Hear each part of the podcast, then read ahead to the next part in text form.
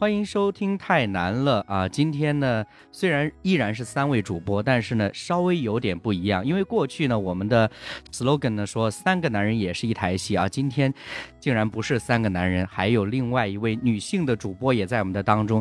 我好不好请这位女性主播先来做一下自我介绍？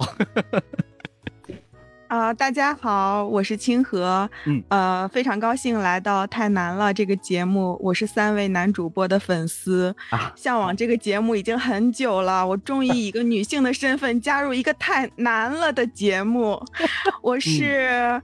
呃，晨间书室的主讲人，然后也是翩翩起舞的主播，目前在这两个播客里面，呃，为大家分享一些文学相关的呃一些内容。这是我第一次有幸能够呃来录一个聊天节目。嗯嗯嗯嗯。其实李诺不知道还是否记得，其实我们曾经呢。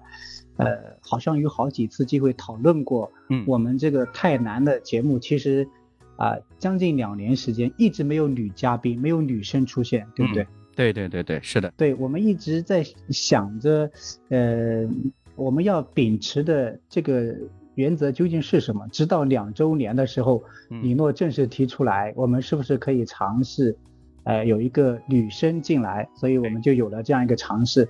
我自己也是很期待这样的搭档，虽然我们还是三个人，但不是三个男人了。对对对对对，其实呃我是非常感恩的，就是当我有这样一个特别活动的策划的时候呢，很多朋友都表示这个意向，然后就觉得我自己是很受鼓舞的。而且其实刚刚大家从这个清河的介绍大概能知道了，就是。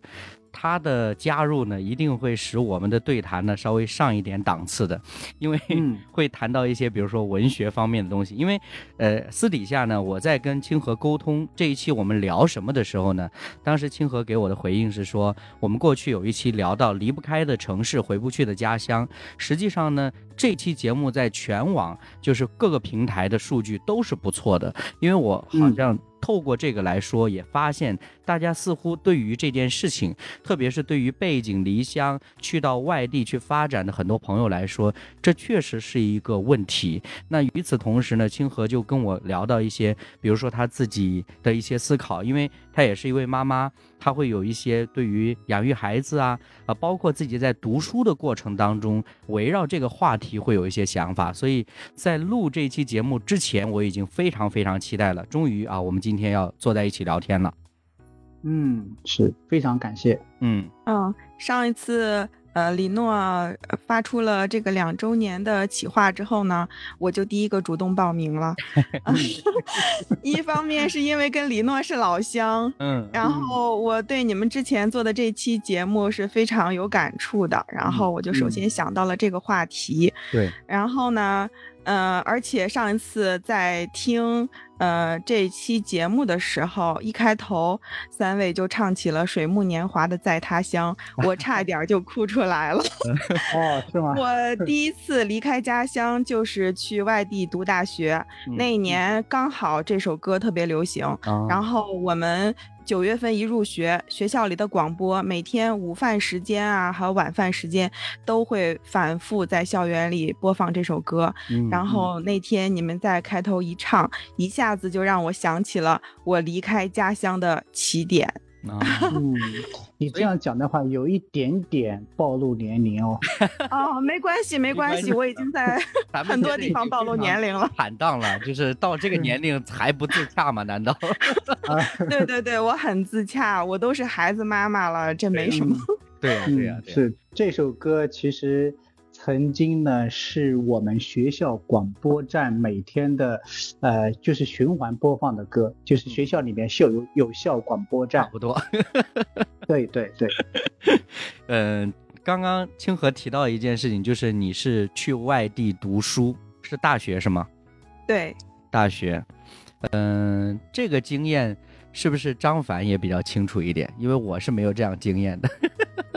嗯，有有有，呃，我是读高中的时候开始不回家，啊，就是住校住校，嗯，对，住校，但是呢，那就是从农村去到市里本地嘛，本地的城市。对。那读大学的时候，呃，其实虽然是离开家乡，但其实还在一个省，去到省城而已，没有再去更远的地方。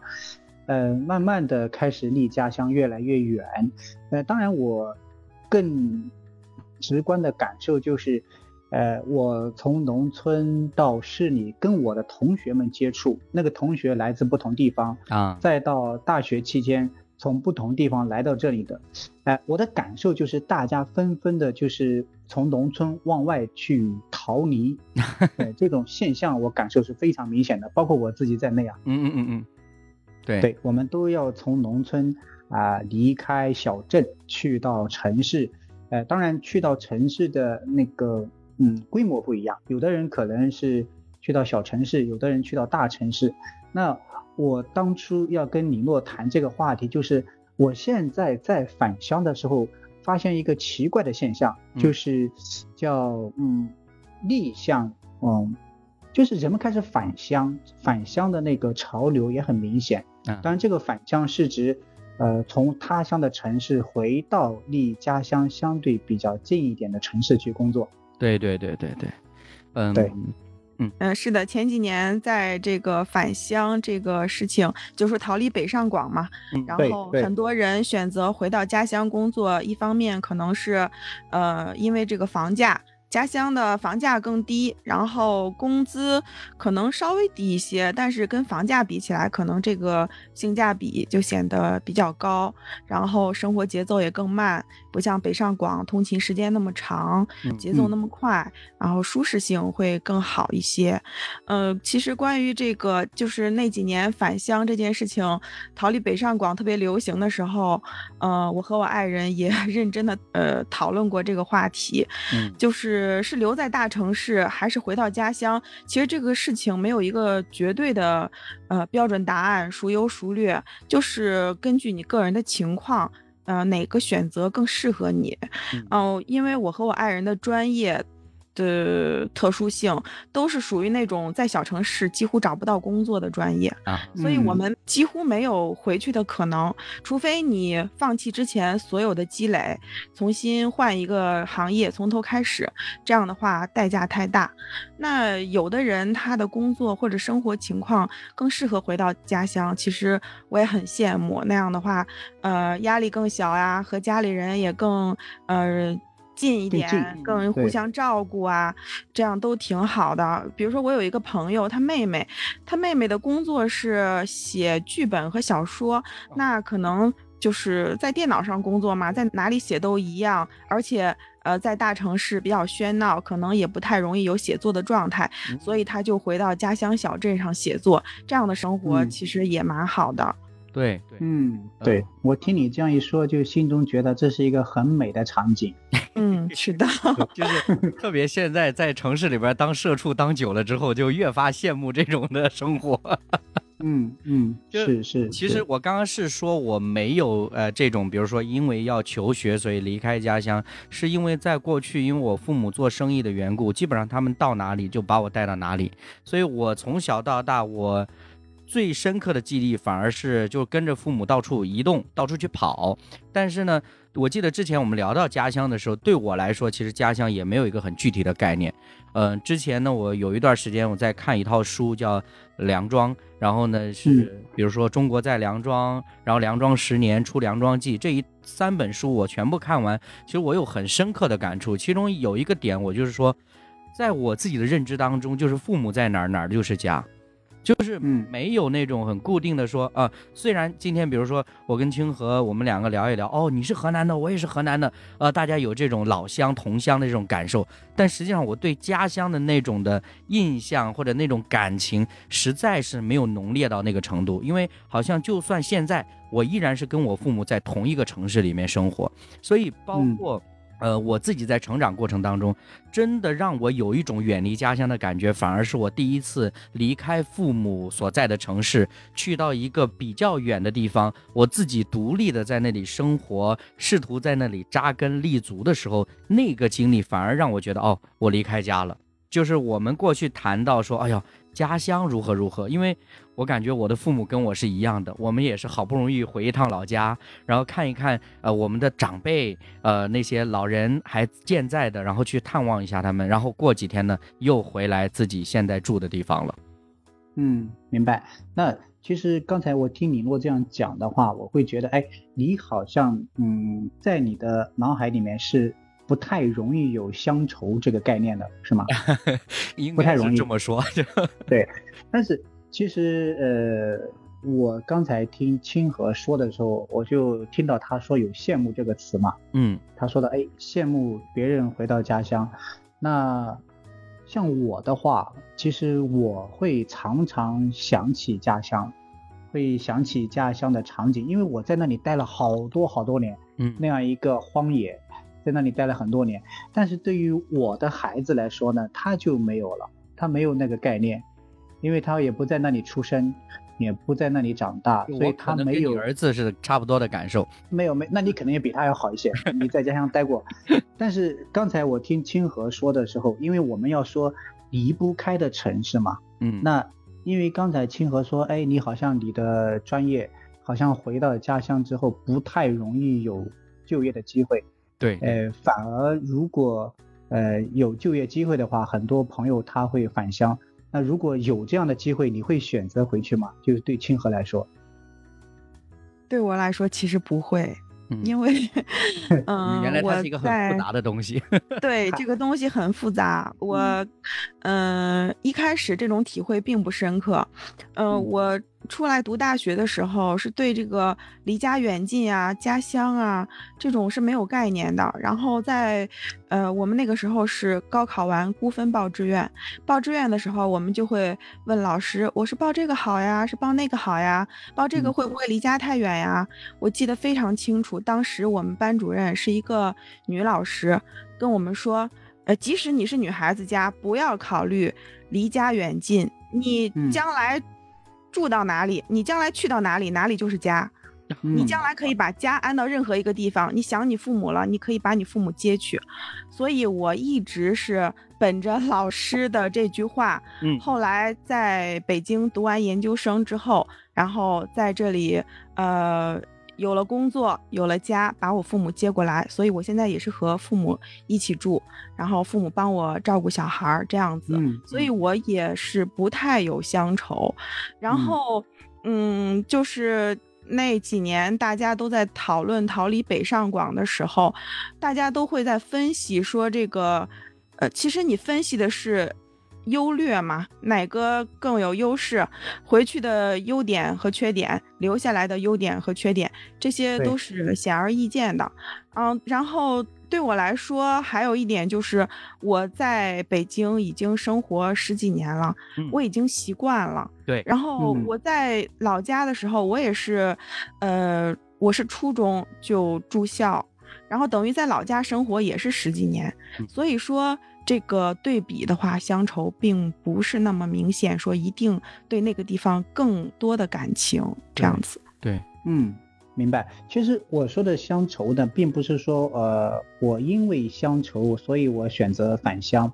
你刚才说，其实很多人他是因为，呃，在外面城市工作呀，就业压力大啊，生活压力也大，所以他们会选择相对生活成本低一点的地方去工作嘛，离家近一点。对于我来说，可能，呃，现在离家很远很远，但是离家近一点，可能他的生活成本会小一点。但是为什么没有选择呢？嗯，离不开这里的原因究竟是什么呢？现在我会经常看到很多人，嗯，他们在纠结。有的人说，呃，我待在家乡小城市，呃，节奏也慢。收入虽然低一点，但我压力没有那么大。但有的人呢，他去到呃大城市，在那里面好像生活很艰辛。我看过很多很多本书，尤其是北京的。我在上海很少看到住地下室的。我听说北京那边很多人他是有住地下室的概念，嗯，可能是车库或者什么样子。哎呀，很艰辛的待了很多年。人们就很困惑，呃，为什么一定要做北漂呢？难道离家近不好吗？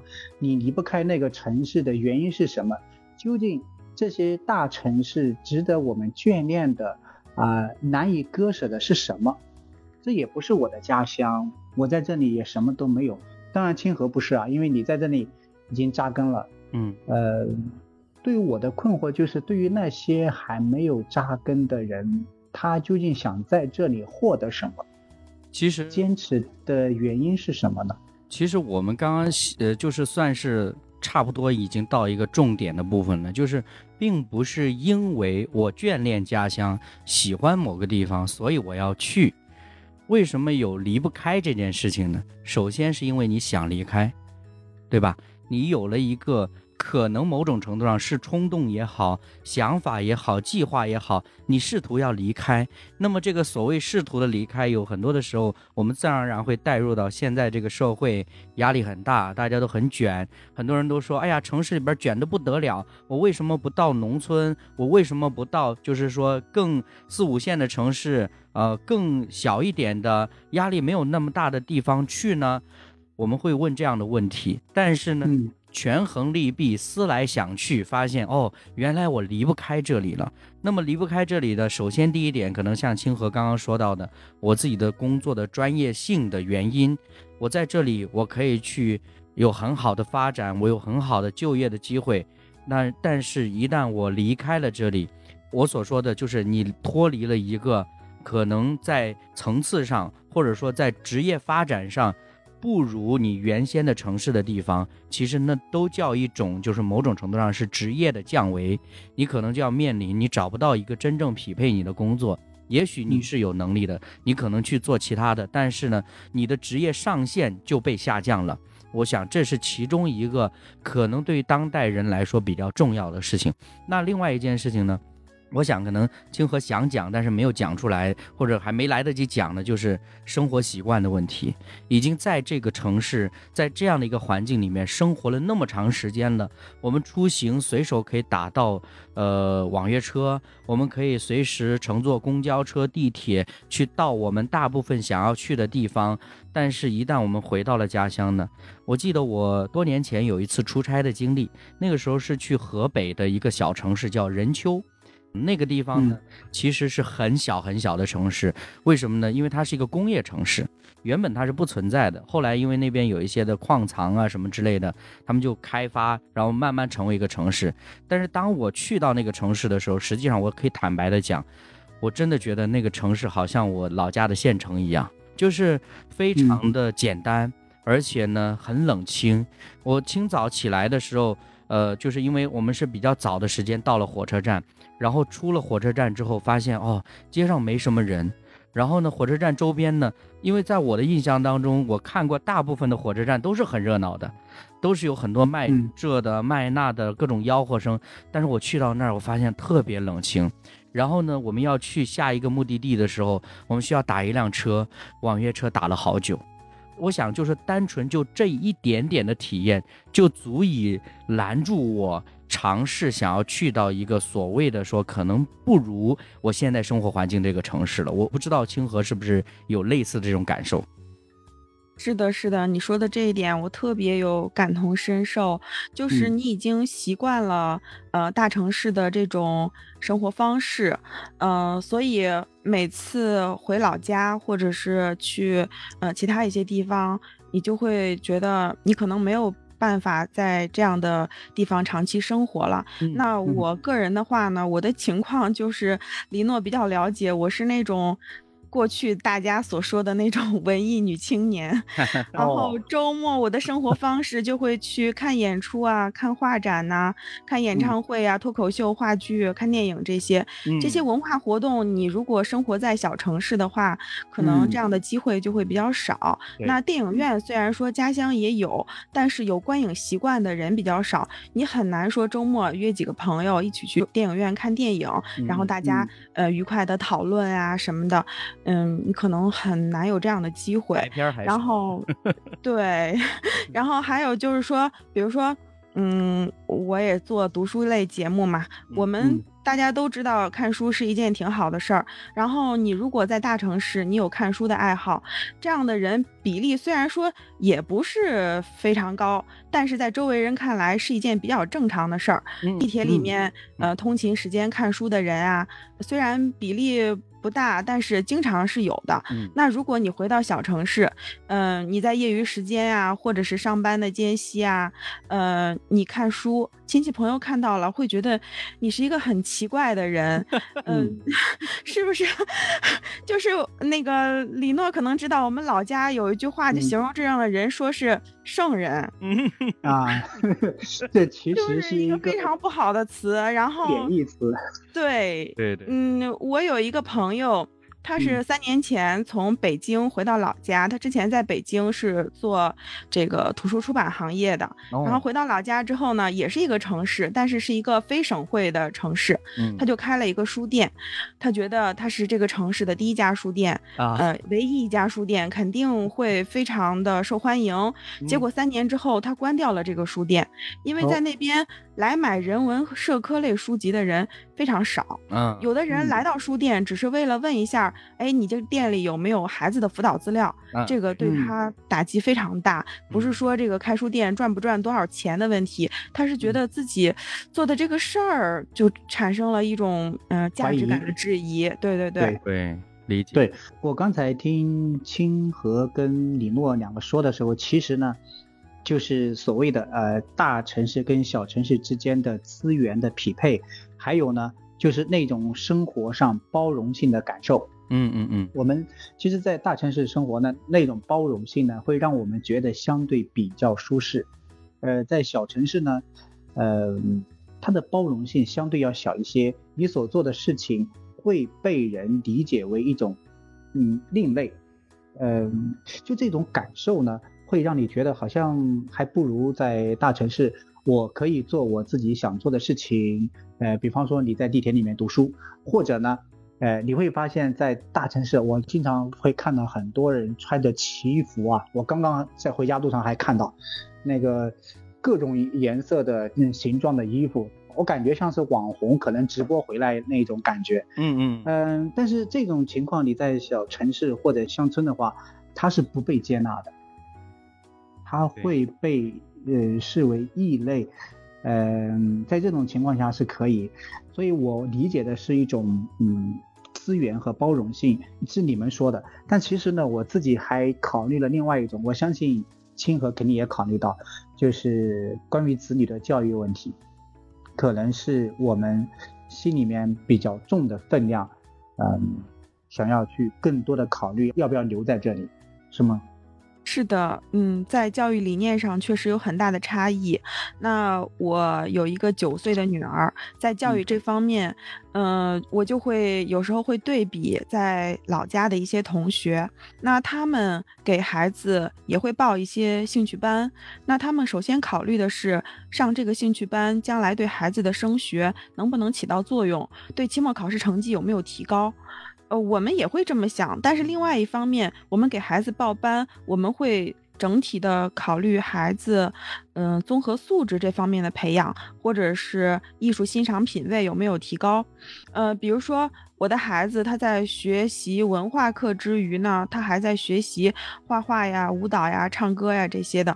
其实他在这方面并没有什么天赋，他也大概率不会走上这些专业路线。但是他自己喜欢，那我就会在能力允许的范围之内鼓励他去学。这样等他长大了之后，这些东西作为一个业余爱好来说，也可以增加他人生的一个丰富程度。呃，另外就是我女儿。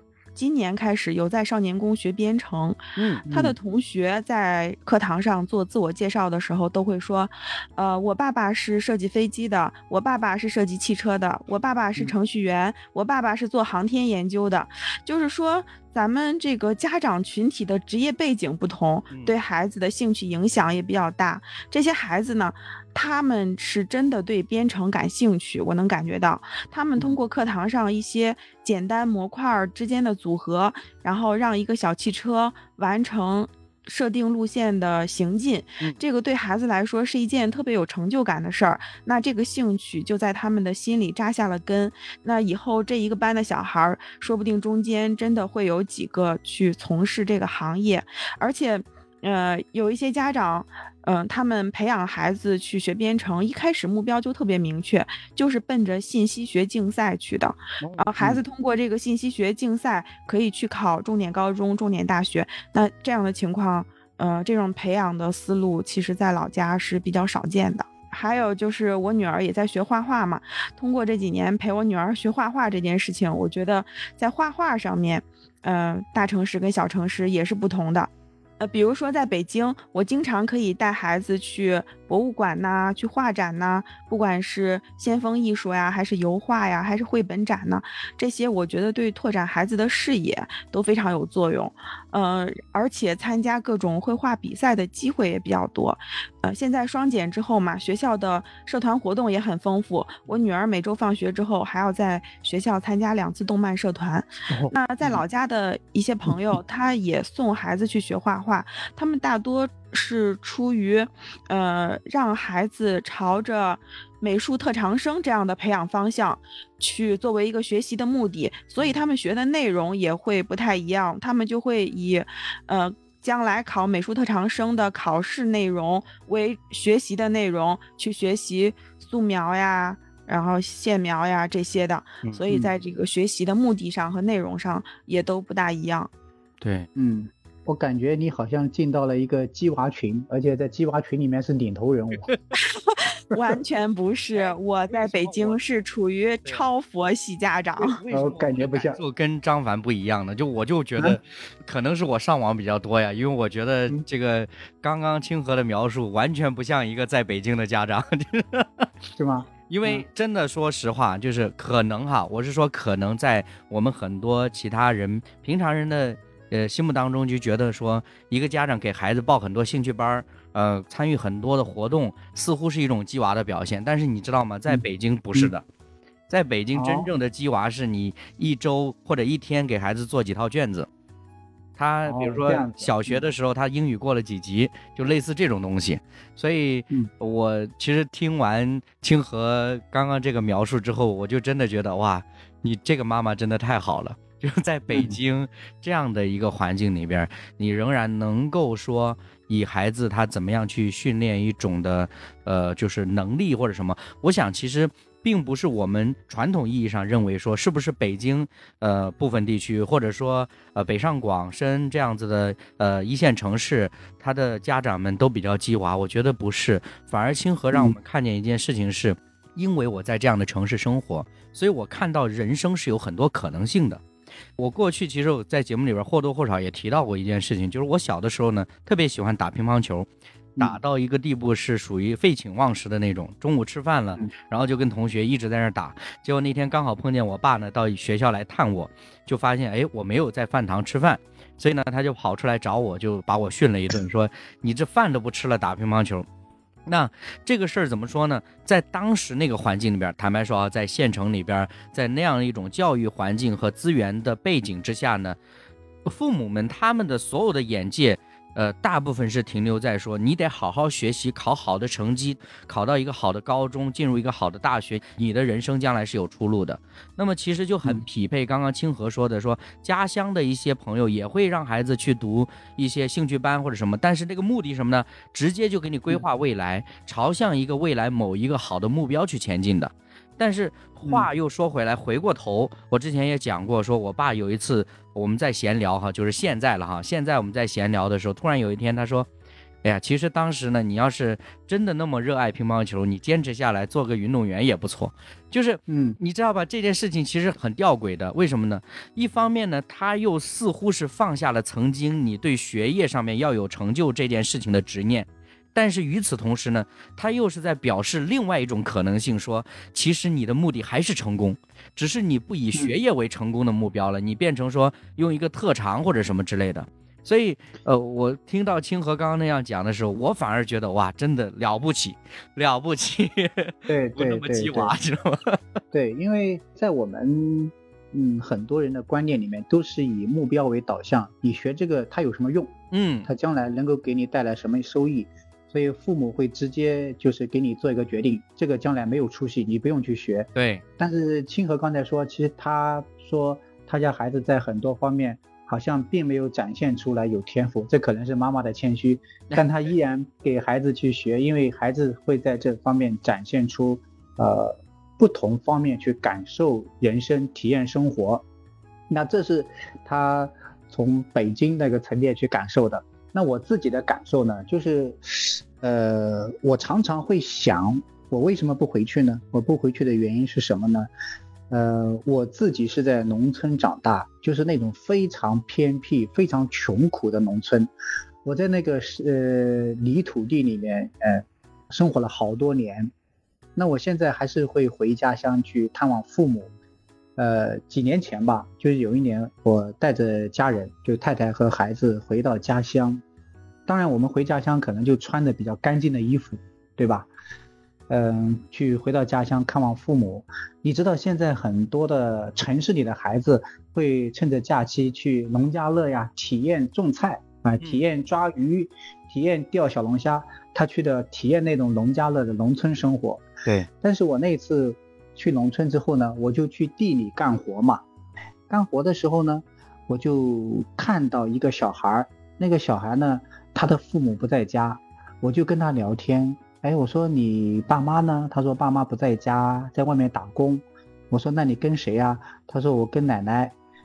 然后我抬头望去，他的奶奶在田里干活，然后他一个人在田间、田埂边去玩耍。然后穿的非常的脏破，我就坐在那里跟他聊天，聊了很久。我问他读几年级，我问他平时喜欢玩什么，他说他喜欢看电视。呃，我说那你爸妈给你打电话吗？他说会打电话。嗯，我跟他聊了很久很久之后，我再看看旁边我的孩子，我就发现我心中就想，人们想去体验农家乐。他们真的喜欢农村吗？他们真的想要回去吗？他们如果有选择的话，会不会把孩子也带在身边，给他一个呃完整的陪伴？我们不能说外面的教育一定比家里好。我看到那个场景的时候，我就想起来，为什么嗯我的父母一辈老师们要。让我们逃离农村，然后我们逃离之后，现在回去的时候，呃，我们有乡愁，但为什么又不愿意回去？我看到孩子的时候，嗯，这个孩子，我跟他聊了很久之后，我就在想，我们现在要体验农家乐，我们是享受吗？其实不是的，我们在，呃，借着这样一种方式，满足一点点我们对农村的怀念。但真的让你回去的时候，呃，我是不愿意回去了。当然，我们等一下可能还会谈到为什么回不去呢？可能我们真的不会在那里生活了，我们失去了在那个环境中生存的能力了。对，对，这个感受很强烈的。为什么突然你讲完之后，我就觉得特别的低沉呢？因为你看啊，呃，刚才清河说，呃，他的孩子在城市里面体验少年宫啊，学画画呀。呃，看画展呀，呃，等等，他在城市里面，他是文艺青年，我相信他对女儿的期待也是一个文艺青年。呃，李洛还没有孩子，但李洛呃认识我，也认识我家孩子，可能会觉得我家可能比清河家孩子更佛系，对吧？我们简直是呃躺平式的教育他，我只是让他感受一个无压力，然后放心的去玩耍，去奔跑。他能享受到的资源，我就去陪伴他，在这样的环境中长大。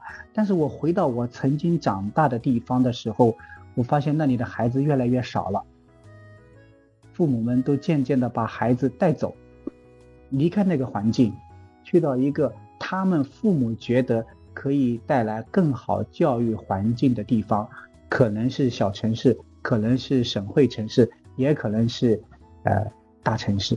是这样子，一步一步的想要呃离开家乡，对，其实是的，嗯，张凡刚才说的这些，嗯，就是让我一下子就想到我当初离开家乡，嗯，尤其是大学毕业，决定要留下来的时候，那个时候的想法，因为我是一个典型的小镇做题家，我小的时候在我们那个镇上，那就是全镇第一，然后到市里上学又是名列前茅，然后哦。那个时候在小镇上没有什么娱乐生活，嗯，对我来说学习就是我唯一的娱乐生活。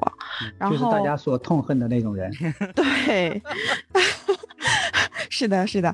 我虽然学习成绩很好，也因此受益，但是我一直就是有这种遗憾，比如说我没有像李诺一样会乐器。这是一个非常大的遗憾。然后我们小镇上没有少年宫，我不能去随心所欲的，呃，学我想学的东西。其实如果那个时候有的话，我是完全学有余力的。但是没有这个条件，嗯，所以我当时就想，如果将来我有了孩子，我要让他在一个至少是有少年宫的地方，他可以，呃。自由的去发展自己的兴趣爱好，而不仅仅是把他的人生，呃，限定在学习这一件事情上。所以刚才你们表扬我的这个教育理念，这是因为我自己，呃，当时的经历是这样子的。所以我在教育自己孩子的时候，我就不希望他像我一样。只有学习，我希望他能够在学习之余，能够人生是丰富多彩的，是能够去自由的探索很多个不同方向的可能性的。然后，呃。他现在他也不知道将来自己会从事什么职业呀，呃，有什么兴趣爱好呀，哪一种爱好能持续的久呀？但是我希望给他这个空间，让他去尝试。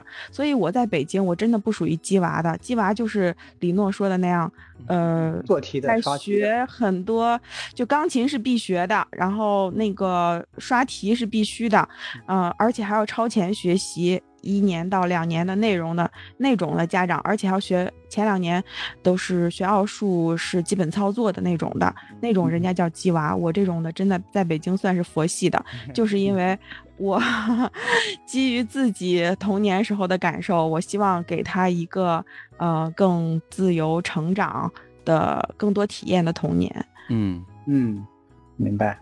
我自己哈，就是刚刚。大家都在聊到一些，比如说在城市里面的资源呐、机会呀，包括在乡村里面的一些限制、一些匮乏的时候，我其实有一点点好奇，就是至少在两位的心里，会不会有一个所谓的，嗯，叫鄙视链，或者说，就是会不会因为某一些很具体的东西，就是我就是看不上。呃，会不会产生这种情绪哈？我只是想探讨这个可能性，因为我知道，比如说像张凡，过去一两年的时间频繁的回家乡，是因为家里面有需要嘛，对吧？嗯。但是话又说回来，如果一切都平安无事，但凡是没什么需要的，可能也不会主动想出来定期回去或者频繁的回去看一看。所以，我有的时候我是比较想尝试，因为我不断的在强调我是没有家乡的概念的，那。这就会带来一种问题哈，就是我每一次回家乡，我是很兴奋的，因为我知道我不会住在这儿，因为我知道我不会留在这儿。就是每一次我去体验，哪怕说，呃，我前两天还跟两位讲到说，比如说，呃，我回老家了，然后八点钟之后就熄灯了，没什么娱乐活动，就对我来说不枯燥，因为这是我在城市里边体验不了的，就是是有这样子的一种呃感受，但是。我在想，会不会我们，呃，因为做不同的各方面的对比，以至于终究我们最终做一个判断，呃，形成一个固有的，甚至叫刻板印象的东西，就是，哎呀，我就是看不起乡里。结果呢，就导致类似于张凡刚刚讲的，越来越多的人逃离家乡，然后呢，就把这个农村丢下来。因为我为什么问到这个问题，就回到我前面提到的，我看《出梁庄记》的时候。我有很深刻的这种感受，因为作者梁红呢，他就是走访在全国各地不同地方的梁庄出来的人，然后在跟大家对话的时候，呃，你一方面能够感受到，哎呀，我们还是眷恋、怀念那个家乡的，但是你眼见的就是文字所描述的画面，就是小时候玩的池塘荒废了，变成臭水塘。那个曾经我们一起玩的那个大卖场晒卖的那个场子。也都长满杂草，或者说都荒废了。那个曾经好像搭的戏台子，每年每隔一段时间要去有表演节目的，也没有人再去表演了。曾经那个呃几百上千人的那个乡里边、村里面的小学，没有学生再去学了，所以就农村就变成一个特别的，就是变成越来越破败的一个地方了。嗯嗯。农村变得破败呢？我觉得要接受这个事实，但是有没有你所说的这种啊鄙视链呢？我觉得我没有，反而你知道吗？反而如果我回到家乡，有一个段子嘛，不是说在你有没有发现那些留在家乡的人都混得挺好的啊？我们在大城市。呃，除了见了点所谓的世面，其实一无所有啊。回去之后，他们反而鄙视你啊。我觉得 没有所谓的鄙视链，但是呢，我觉得我还没有李洛所说的那种，你觉得小城市或者乡村乡镇生活不方便这方面的顾虑。嗯，唯一让我觉得呃有顾虑的一个就是我们刚才跟清河说的比较多的教育问题。我觉得在那里真的教育的机会和包容性比较少。如果你在那里，你的孩子成绩比较差，真的他的出路比较少。但反而在现在呢，我真的不觉得孩子的成绩有多重要。这个李洛也可以为我作证的，对吧？我不介意孩子的成绩是怎么样，但是在那样一个环境下，嗯，教育是我很看重的一点。还有就是所谓的。呃，生活的包容性，生活的包容性会让你感受到生活的舒适度。你比方说啊，我在这里生活，呃，可能我三十五岁还没有结婚的话，呃，问题不大，嗯，对吧？对，在城市你这很正常呀，而且在我们身边这个，呃，很大的没有结婚的是很正常的事情。就是除了父母会催你，别人不会烦你的，不会，别人反而是很尊重你。我们是很好的朋友，嗯，但是在乡村的话，呃，我觉得很难。在小地方，可能这种外界的这种人跟人之间的熟识度，那个包容性比较低的话，会让你觉得在这里生活的一种感受就比较压抑。嗯。嗯，所以我很介意的一个是教育，一个是生活的包容性，它不够足够的高，呃，让我觉得那里生活的不是特别的舒适，呃，反而其他的我没有特别的介意，包括你所说的那个鄙视链我都没有介意，反而你知道吗？我曾经一度的就跟我的太太在商量，如果有机会，我们可以去到另外一个乡村，就是是我们的人比较少的乡村，我们可以在那里生活，哎，乡镇。嗯嗯，乡镇就是小地方，嗯，我们去到另外一个小地方去生活，我觉得是很好的，我们也接受的，对，对，是这样一种感受，嗯，这点我跟张凡的感受是一样的，我也是那种回到家乡会被别人感叹、被别人鄙视的那种，别人会说，对，别人会说你当年成绩那么好，你现在原来过着这样的生活呀，然后因为 我在老家那些朋友，他们可能。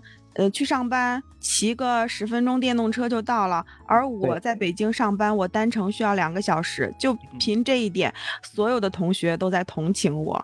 然后，而且我工资并不高，那个可能跟老家的同学也差不多，所以他们会觉得，呃，那我的生活成本又这么高，我过的幸福。指数并没有那么高，那我在意的点呢，也是跟张凡一样，一个是孩子的教育，一个是这个城市的包容性。呃，相反呢，我们不但没有觉得有什么鄙视链，反而我们很羡慕，呃，老家的生活的那种便利性。就是还有一点就是之前。呃，有很多人会觉得大城市的医疗资源比较让人羡慕，对对。但是这一点上呢，我这是通过这几年，嗯，陪我妈妈这个看病啊这些的，呃，我有一点感触，就是大城市看病不一定方便。嗯，比如说它的区别是这个。做事情的思路上面不一样。比如说我们在大城市看病，我们可能确实号不太好挂，但是我们可以通过呃医院的公众号呀、APP 呀、电话挂号呀。那实在挂不到的话，我们就呃。多花点钱挂特需号，只要挂上了号，我们会非常相信，呃，那些三甲医院的专家，觉得他们说的话非常权威，我可以很信任的把我这个病交给他。那在老家也是三甲医院，家里的老人会带着之前的那种思维，觉得说。呃，我用不用找找熟人啊？我如果我没有找熟人的话，这个医生他会不会跟我说实话？会不会给我一些很中肯的建议？我下一步这个病要怎么处理？我能不能让他帮我做决定？这样这些会在老人心里有非常多的犹豫。对，那其实，嗯，通过这几年呢，我就觉得家乡的那些三甲医院都是非常厉害的，呃，硬件设备啊，手术经验呀。医生的资质啊都是非常棒的，我相信即使没有熟人，你看病的质量并不比大城市差。但是家里的那种固有的观念，他会觉得不放心，会想我是不是还要再去省城看一看呀？到北京来看一看。所以北京的医院，它接待的是全国各地的人，都在等床位，他不一定能很及时的满足你的需求。前几年有一次，我妈妈需要住院做手术，但是。在北京至少需要排一个月才能排上床位，所以我们就怕病情发展太快的话会耽误。我们当天就决定回老家做手术，第二天我们就住进了老家的三甲医院，做了一些检查之后，两三天就做上手术了，手术做的也非常成功。所以说看病来说，老家有可能是更方便的，但是前提是你要摒弃你，呃，大脑里面的一些思维定式。对对，嗯嗯，我觉得其实呃，这个清河引到了另外一个点，就是我们过去说，哎，离不开的城市，回不去的家乡，或者是你在回去的这个过程当中，你遇到了一个阻力，其中这个阻力就是因为你在城市里面，你在外面见到了很多，你对很多东西有了不同的理解和看法，但是一旦你回去到那个固有的环境，你回到那个乡村里面，你在那个环境里面，你需要。适应，或者说你要重新的接纳那一套的逻辑是很困难的事情。就是对，嗯，比如说刚刚清河讲到说，哎，我看病，我是不是要找一个熟人，找一托一个专家号，挂一个如何的，似乎我这个病才有保障。嗯，但实际上来说，就是也讲到一个叫医疗资源挤兑。其实不光是医疗资源挤兑，有很多资源。过去很长时间都出现挤兑的状况，大家都是觉得说省城的好，或者说是首都的好，结果就导致所有人都集中在这个地方。那结果我们回到家乡的时候呢，我们不光是面对的，比如说刚刚二位类似的那种说，哎呀，家乡人就是说觉得同情你啊，觉得你在城市里边你过得也不怎么样啊，你还不如回来如何如何。他不光是这个，还有。农村，呃，甚至说是过去无数年形成的那一套固有的逻辑，这是挺难改变的事情。嗯，对我能接受你的观点。我有的时候在想，嗯，我们说的这个逻辑是我在外面生活慢慢形成的。其实我们之前不是这样子的，对对，只是这么多年我在外面呢，呃，我有了一个另外一个思考事情、对待事物和沟通的逻辑和方式。但是我现在这种方式、这样一种逻辑，回到家乡是很难生活的了。这也就是为什么我们常常跟父辈啊，包括跟自己的父母，对很多事情的认知是不一样子的。我现在回到农村之后，我很多事情。我都要请我爸爸去帮我处理，因为他可以处理好，我处理不好。因为在那个地方就要按他的方式去处理我所遇到的问题了。嗯，我处理不好，找村里的人办什么事，去镇上办什么事，都得他出面了，因为他用他的方式可以处理好，我就不行了。我有的时候在想，嗯，究竟这个东西重要吗？我常常在想，呃，我常常就是跟我的一些同学在聊天的时候，他就会刺激我去思考这些问题。就是还留在家乡的人啊，嗯嗯，还留在家乡的同学，很好的事情就是，他是我的好朋友，也是我的好同学，但是我们之间的嗯观念上的反差呢是非常大。感恩的是，这种反差并没有造成我们彼此的啊，类似于李诺所说的啊，好像有鄙视链，没有，我们反而更认真的去探讨这种差异。他就留在家乡了，啊，生活的非常好。那我也去到他乡了，他经常会给我发信息说你什么时候回来，我们聚一聚。但是有一次啊，我之前跟李洛说过，有一次呢，我回去之后，呃，当然我是因为忙。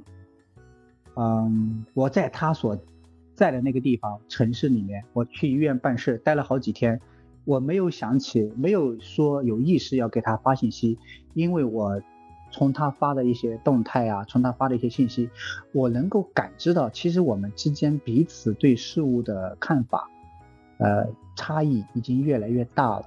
我们之间坐在一起，呃，能够聊到的话呢？其实是很少的了，聊不到一块儿去了。虽然我很认可我们之间的关系是很好的，但是关系很好的，那我们坐在一起就是聊天吃饭，还能聊什么呢？但是这种话呢，嗯，我又不知道该怎么去表达，因为表达的时候，别人会不会说，哎，你好像是不是自己清高了？你 你看不上别人了？其实不是。真的不是，因为我们之间的差异造成我们之间，我们彼此感兴趣的事情已经不一样了。当我呃要去聊足球比赛的时候，哎，我聊世界杯比赛的时候，他跟我聊啊保险和股票；当我去聊孩子的教育的时候，他去跟我聊他某一笔投资赚了很多钱。嗯，他有他感兴趣的方向，我有我所在意的。嗯，那个圈子，嗯，对，这就是造成我们，我那几天我其实好几次拿起手机想约他说我们要不要见一面，但是我后来没有发，没有发那个信息。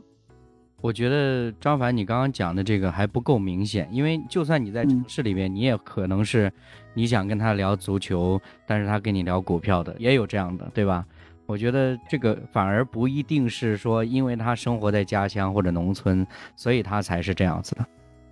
呃，对，这是因为我跟他有呃很多年的关系的积淀，造成我有这样的反差的感受。因为我们之前可能在一条线上很久很久，后来慢慢有了一些分叉。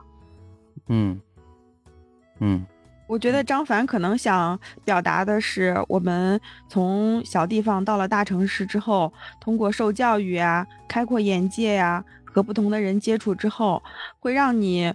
嗯，重新审视家乡，呃，重建你的世界观，这样你和你原先家乡的那些朋友，就渐渐的在看待问题呀、兴趣爱好呀，还有这个呃处理事情的逻辑上面，都会渐行渐远。嗯嗯。然后今年我刚好看了几本书，嗯，也涉及到了这个问题，嗯。第一本书就是一个比较极端的例子啊，这本书大家即使没有读过，也一定看到过它的封面。嗯，呃，去年这本书的营销做的特别广，名字叫做《你当像鸟飞往你的山》。哦，这本书的作者生活在美国的一个比较偏远的地方，它不像我们呃印象中美国大都市的那种生活环境，而是在一个比较。呃，边缘化的地方的一个摩门教家庭里，他们那个地方的人都是呃虔诚的摩门教徒，但是他爸爸呢又有一些固执，他爸爸不相信政府的任何公共资源，嗯。不让孩子们去学校和医院，总觉得那些地方会伤害他们。他们家有七个孩子，其中有四个从来都没有去过学校，前三个去过学校之后，也都后来被爸爸叫回来了，让他们在家里面自学。其实说是自学，大部分时间也都是在家里面干活。然后，呃，他们家说是干活，实际上就是拆解一些破旧的机器。其实等于我们这边说的废品回收，但是它拆解的是一些大型的机械，所以非常多的危险。然后作者这个女孩呢，呃，爸爸让她做一些非常危险的重体力劳动，她就曾经被挂在挖掘机的钩子上面，还摔下来过，受过很严重的伤。然后她的爸爸就是他的固执还体现在一点，就是不管谁生病了，哪怕受了很重的伤，他都不会送他们去医院。他们那个地方都相信他妈妈配的那种草药，相信所谓的秘方精油能够治疗好他们所有的病。然后，即使是他们全家出了车祸，呃，他哥哥命悬一线的时候，他们都不愿意让他哥哥去医院，让他妈妈通过草药来治疗。然后。呃，看这本书的时候，你会觉得非常的压抑，觉得你怎么能生活在这样一个家庭里？你怎么还不呃逃出去？对对对。那实际上这个女孩儿，呃，这个作者实际上写的就是她自己的经历。这个女孩长大了之后呢，她在一个哥哥的鼓励之下，考上了杨百翰大学。这杨百翰大学是可以接收在家学习的这种经历的孩子的。她进入大学之后，通过学校教育啊，通过呃，与同学的接触啊，他渐渐对自己的家庭，啊，对父亲灌输给自己的那种价值观有了自己的思考。然后等他在通过寒暑假，呃，回到家的时候，他发现自己在外面学的那些，在家里都用不上。他爸爸还会像以前那样呵斥他，他哥哥还会那样打他，因为他在他们家那边打人是一件非常呃正常的事情。嗯，对他只要一回到这个地方，他就完全没有办法挣脱家庭对他的束缚。他后来在学校里交了一个男朋友，男朋友跟他说：“我只求你答应我一件事儿，你假期不要回到你的家。”但是他做不到。她是一个善良的女孩子，她觉得父母做的事情虽然不对，但是父母对她的爱是真的，她没有办法忽视他们的爱，所以也没有办法彻底摆脱家庭的亲情跟呃。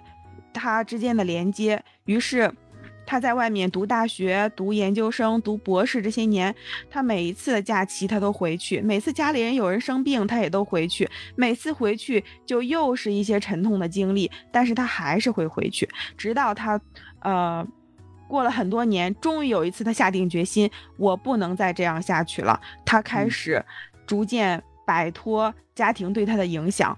那这本书的英文名字。是 educated，也就是教育。嗯，作者塔拉在一次访谈中这样说：教育是一个人重塑的过程，你可以选择被动的接受，也可以选择互动的拥有。如果你选择第二种，意味着完成自我重塑；而选择第一种，就是把这一机会拱手让人。所以说，他在。整个的这个过程中，这本书描述的就是他逃离原生家庭的一个过程。嗯，他逃离这样一个对他造成种种伤害的原生家庭，需要很大的勇气。他不但要推翻他之前，呃建立的价值观，对亲情的羁绊、愧疚，还要呃对自己有原谅、有接纳，做到这些非常困难。然后作者。呃，就是想通过这本书来告诉大家，他可以从，呃，知识中获取力量，通过开拓眼界来获取力量，弄清楚自己之前在家乡这发生的种种经历的根源，然后坚定并尊重自己的感受。嗯，所以说他这本书的名字所说的教育，其实也不仅仅是指这个作者他在课堂上学到的知识，其实也有成长的意思。就是说，我们一个人，呃，更重要的是要学会如何看待自己，如何看待他人，然后你选择做什么样的人，选择什么样的生活方式。那我们离开家乡之后呢，我们可能跟之前的呃认可的生活方式就有了一些。差别，我们可能没有像书里面那么极端，但是我们多多少少也都跟以前，呃，发生了变化，所以才会出现跟朋友聊不到一起啊，甚至跟父母聊不到一起啊，因为彼此之间的，呃，精神世界不一致，很难再互相去理解了。对对，嗯，是，哎，当然，我觉得，嗯。我自己没有轻视的意思，但是我刚才听清河这样说呢，啊，我觉得好像在上一堂课啊，这个内容非常的丰富，呃，对，呃，这是很好，是一个重塑的过程，嗯，究竟有多少人有这样的机会，有这样的资源，他可以在两种不同的。文化不同的环境当中来回穿梭，并且最终做一个这样坚定的决定呢？很多时候，我觉得这是一个幸运的孩子，而且是一个勇敢的女孩，她做了这样的决定。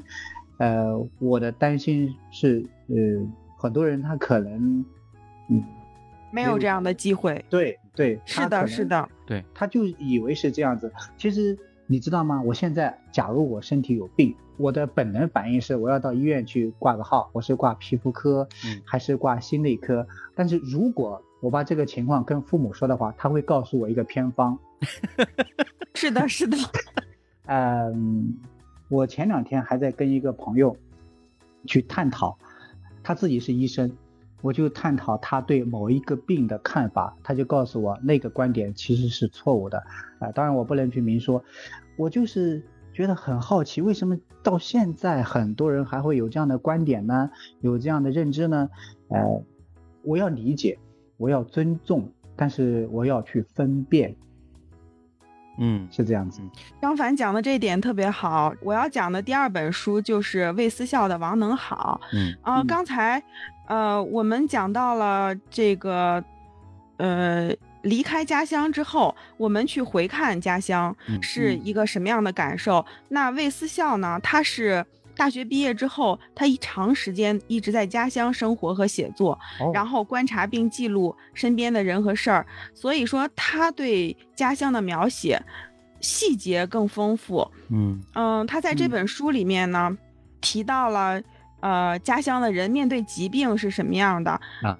魏思孝通过散落在小说中轻描淡写的几笔，通过几个人物看病、死亡的这些个经历，告诉我们，即使是现在信息这么发达，嗯，经济条件也还都挺好的这种情况下，农民面对疾病和死亡，呃，有的时候是非常的可悲，甚至荒诞的。王能好呢，他弟弟的意外去世，是因为没有医学常识，酒后吃了头孢。这。我看到这个情节，我就非常震惊，这死的也太冤了。然后，关键是他死了之后，村里的田姓妇女由此得到灵感，被查出卵巢癌，且上身开始腐烂时，可能出于对生活的绝望，他也模仿王能好的弟弟，喝着白酒吞下四盒头孢而亡。哦。然后他们村里还有一个红白李氏先生，自从多年前被查出糖尿病之后。他采取什么办法来对抗这个糖尿病呢？他是每天吃馒头之前要在碗里用水浸泡，他想象这样子能把糖分泡出去，然后他再吃，他觉得这样就减少了糖分的摄入。就这个情节看似可笑，实际上让人觉得非常可悲。他不能用正确的方法来啊面对自己的这个疾病。这个书里面还有一位董大妈，她在体检中查出来肺癌。知道病情之后，整个人精神垮掉，她不愿意化疗，吃了半年中药之后，没到秋收就去世了。实际上还是出于缺乏正确的观念和医学常识。他们这些人呢，本来可以拥有更长的生命和更有尊严的生活，但是即使医学已经这么发达了，他们生活在农村，他们好像就跟医学常识绝缘一样，他们的疾病没有得到。正确的医治，所以就是生命轻而易举的就被一场意外带走了，让人读的时候非常的唏嘘。嗯嗯，是我自己父母在农村呢，嗯，呃，我自己有一个习惯，就是我会不定期的做体检，嗯，每一年或者因为过去疫情这三年可能没有。但是我会有一个体检的习惯，但是你知道吗？我父母包括呃在农村的那些人，他们是不是说没有体检的习惯？是惧怕。他说你没事，你去医院体检什么？万一查出来个病怎么办？他会觉得那个病是体检查出来的，没事，你不去体检，他不就没病了吗？嗯，你干嘛去？没事，你去医院干嘛？他会有这样一个逻辑。那我就很好奇，我说那我查出来没问题不更好吗？有问题我至少是提前发现的。不是的，他们不是这个逻辑，他是责怪你，你没事你去医院干嘛？做出体检查出病来了吧？他是有这样的一个逻辑，我就呃很无语。而且呢，嗯，如果你现在回农村的话。我去的很多家，包括我刚刚过去这个春节呢，我去了很多农村的家，我发现每个老人的床头啊，那个桌子上都堆满药，然后各种各样的药，嗯嗯嗯，而且很多药都是过期的，嗯，都过期的，他们不扔，他们就他们也不认识很多药的名字，他就说我肚子疼的时候我就吃这个药啊，我胃不舒服的时候我就吃这个药，然后我血压有点高的时候呢我就吃这个药，因为以前医生给他开的是这个。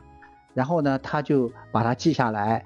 他去医药房买药的时候，他就拿着这个盒子，他说我就买这个药。他可能都不知道，呃，有的药也过期了，他就放在家里。对对对，呃，很多很多这种现象。那因为我自己家呢，我还可以帮父母去整理一下啊，尤其我还有兄弟姐妹，我们一起帮忙，帮父母去梳理一个呃怎样合理用药。但是我觉得这些真的是很缺乏。现在好一些，现在农村的医疗呢在慢慢进步，但是医疗在进步的同时，不代表那个意识，对，那个医疗的意识会很快的匹配上，这是有差距的。其实刚刚清河在讲到这个王能好这本书里边写到一些东西的时候啊，就是一方面听着就单纯只是听。已经觉得很难受了。另外一方面呢，其实我就想到我自己身上是有很切身这种经历的。比如说我小的时候有一次啊，大概那个时候是小学的时候，住在外婆家，然后呢发烧了。呃，我不知道清河哈，你小的时候有没有过，就是发烧了就是怎么处理啊？一定不是先去医院吧？我们家是先去医院的，是吧？啊，那还挺好的。我们家不是的，我们家先擦酒精。啊，先在手心呐、脚心呐，然后或者说这个手肘啊，就是这个附近擦酒精，然后呢让它降温。那那一次呢，是好像是我舅妈在我旁边，然后呢来照顾我。那最后呢，导致我这个烧呢是烧到四十度，就过四十度，然后呢没办法了，我舅妈背着我去了那个诊所。就是我想到这个经历的时候，其实大家大概现在很多人都被科普知道说，哎呀，其实不是擦酒精就是好的事情啊，或者怎么样，会有一些基础的呃医疗的意识了。但是你知道这个习惯，它在我的成长经历当中，它是贯穿了很久的，就是包括我父母有的时候在我遇到这类似的问题的时候，也是这样子的一种方法。呃，然后呢，还有一个是什么呢？前几年吧，这个张凡跟辉哥都是知道的。我因为父母给我提供一个偏方，我跟父母大吵一架。我有一些状况，然后我父母呢就真的是千方百计呀，他们费尽心力啊，托朋友找关系啊，找到的一个偏方，就说人家这个药怎么怎么好，如何如何的。然后呢，我给他们一直的回应说是，哎，其实呢，我自己怎么说呢，就是已经开始稳步的治疗了，目前没有什么太大状况，但他们不行，啊，然后呢就发生争执。你知道，在整个跟他们沟通的过程当中，我甚至自我怀疑，你知道吗？嗯，我甚至怀疑他们是对的，因为他们太真诚了，就是他们那种状态，就是感觉说你就是做错了一样。其实我父母虽然。嗯，在外面很多年，但是实际上来说，因为他们的，呃，中青年，大部分时间还是在家乡的，所以呢，嗯，我也可以简单的去断定，他们很多思维逻辑实际上还是从前的乡村的那些的逻辑，所以就导致一个状况，虽然我跟他们一起生活在城市里，但实际上好像我也常常面对城市跟农村这样子类似有冲突的这种状态，就是。嗯，所以我自己再回过头来想的时候，其实我想表达另外一件事情，就是今天我们在谈，我是离开城市，我要回到家乡。我们发现这个过程当中，并不像一加一等于二那么简单，不是我买一张车票回去就可以了，而是我们要面对很多很复杂的东西。但是，呃，我又回到我之前呃读到的那些关于家乡的书，包括我前段时间读到另外一本叫《山中的糖果》，是邓安庆写的，他写湖北的家乡。然后他在描述的过程当中，实际上这些文字给我带来另外一种触动。这种触动是什么呢？我们不光是生活在城市回望家乡，而是我想试图去理解他们为什么这样。嗯，我想试图理解他们为什么这样。就是尽管我们今天说，包括你看，呃，有一本很有名的书啊，就是叫《乡土中国》，对吧？就描述中国在历史的进程当中，其实是以农村为基底的，所以就导致我们有很多思维模式，实际上都是那样的一个背景，或者说那个底层的逻辑。但是我想表达的意思就是。因为刚刚两位都是讲到说，我们离开了农村，我们有了更多的见识，我们重塑自己，我们要形成自己的价值观，有一个更新的认知。但是，当我想到我们怎么样去丰富自己的时候，我又想到，其实过去被我们抛弃那些东西，我们是不是真的理解呢？我们是不是真的明白那些东西是完全一无是处的糟粕，所以我们才抛弃了它？还是因为我们没理解，我们不懂得？那这就引出来另外一个问题，就是当我们不懂得的时候，我们就没有办法真正跟他们沟通和交流。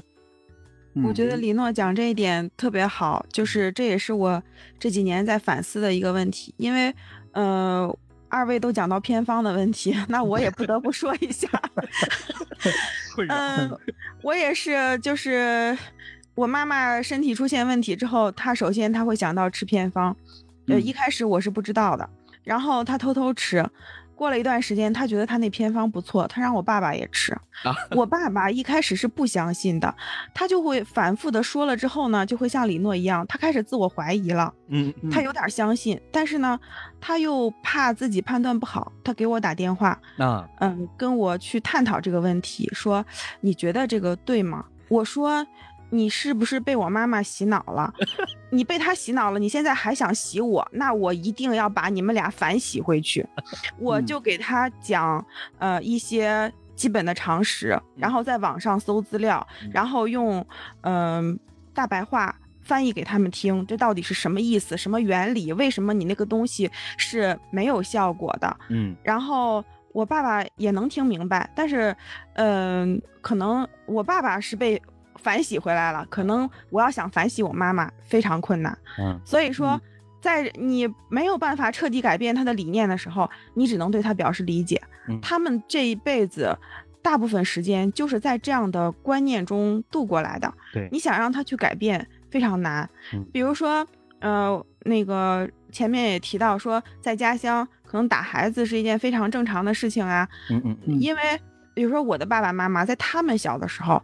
他们的爸爸妈妈打孩子是一件非常正常的事情，对，所以他们也会觉得打孩子是一件非常正常的事情。虽然他们没有打过我，但是他们看到别人打孩子会觉得见怪不怪，很正常。孩子不听话就得打，棍棒底下出孝子，这都是在口头上的话。嗯嗯，是，呃，所以这种沟通，比方说你刚才说你跟你爸爸和妈妈的沟通，是一种平等的沟通吗？还是？有没有张力？这种张力会不会促成你们之间关系上有张力呢？嗯，以前其实并不是一个平等上的沟通。以前的话，我会觉得，包括他们也会觉得，毕竟他们是爸爸妈妈，我是孩子。对。但是等我自己成了妈妈之后，我会觉得，呃。我们要把这个道理讲清楚，我非常有这个紧迫感。如果你这个道理不讲清楚的话，我没有办法再去教育我的女儿，我不知道怎么再去跟我的女儿相处，因为我想跟我女儿之间建立的关系是一种平等沟通的关系，所以我有非常强烈的紧迫感，要把我跟我父母之间的沟通变成一种平等的对话。所以后来逐渐的，我们的对话就会。呃，越来越平等，然后越来越深入，所以在这件事情上，我把我爸爸给反洗脑成功。嗯嗯，对，明白明白。对，实际上就是很多时候我们说到家乡啊，有很多时候自然而然想到其实就是父母或者是长辈，因为你直接对的，因为就算你不回去家乡，实际上你也。常年的要跟父母、跟家人去保持联系，实际上就是说白了还是人跟人的问题。那呃，我觉得当我们一直在探讨说我要离开城市还是回到家乡的时候，有很多的时候我们感觉到的那种局促感，或者说那种不自在，反而是你被两个地方抛来抛去，你会发现这儿又不行，那儿也不行，就是不是说一种好像很自在的感觉。这就是为什么刚刚我要讲到那件事情，就是当你要充盈、你要丰富你自己的时候，实际上你回望家乡，你要去开始尝试去接纳、理解和接受那些东西。我可以非常坦白的讲，我父母，呃，在我自己的成长过程当中，他们一直是做小生意，各种生意他们都做，呃，推着自行车的，推着三轮车的，开小店的等等这些生意他们都做过。那特别这几年，我跟我太太之间，我们常常讨论到父母的一些事情的时候，我常常非常正式的就跟我太太讲：“你要明白，过去他们穷怕了，他们对于金钱是很看重的，或者说他们会有自己的一个逻辑，会理解这件事情，我能不花钱就不花钱。当然，他们不是去做那些，就是我觉得这个是父母给我做很好榜样，就是他们是属于那种为人很正直的人。”就是他们是不义之财，我绝对不取的。但是呢，钱财确实一度以来长时间给他们带来很大的困扰，所以就以至于他们在做任何事情的判断的时候，他首先考虑的是这个东西费不费钱。我估计某种程度上，比如说像张凡的父母，为什么觉得体检不好呢？可能也是觉得费钱。嗯，当然不单单是费钱，对对对对对，还是对，还是因为他们觉得，哎，可能会检查出来病。现在身体没有异常，就没有必要去医院做检查。是，这是理念上的问题。呃，我自己其实今天晚上跟大家谈的时候，哎，好像其实我是并没有提前太久做太多预备。嗯。呃，反而李洛告诉我说我们要谈离不开的城市，回不去的家乡的时候，我就单纯的从自己最直观的感受来看，我在这里，呃，我为什么离不开呢？因为上个礼拜就是前几天的时候，还有人在跟我聊天，是一个朋友，嗯，他就问我，哎，你是在那里定居了吗？啊哈，哎，可能是我当时比较闲吧，我就问他定居是什么意思？我不知道你们是怎么理解，因为我不觉得我在这里定居了。定居的概念就是一个房子嘛？如果是如此的话，我好像没有定居，嗯。我在自己这样这样思考的时候，就是我在这里，嗯，我目前生活的还可以，我还能够适应这里的生活，我能够接受这样一种状态，我就在这里。